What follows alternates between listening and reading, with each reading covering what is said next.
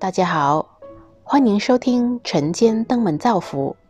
今天我们来聊聊，您如何加强身心灵的修炼呢？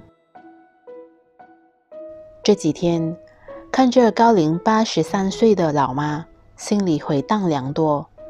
就算给了好几位高明的医生检查，诊断出健康指数都正常，唯有心跳比较弱，导致气血循环不足。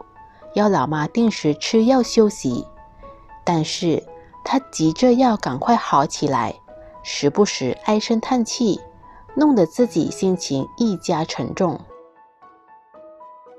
看着老妈溃散的模样，心里特别难受，因为无法替她分担她的辛苦，也看到一个生命面对病痛时的无奈，身体疼痛的干扰。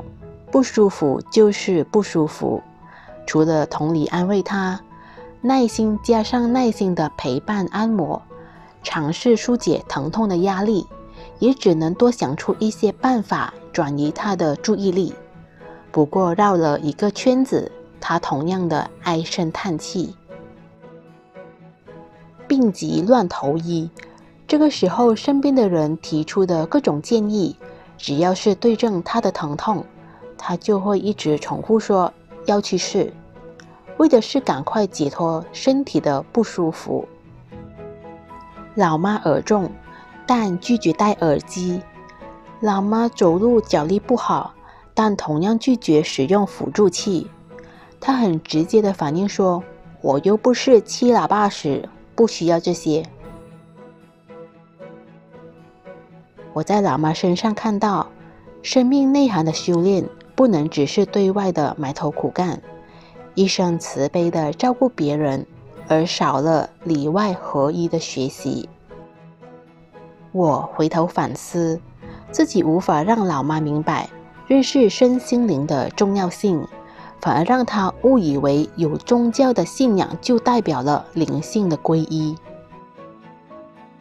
身心灵的修炼是平时从年轻开始就要锻炼的生活仪式。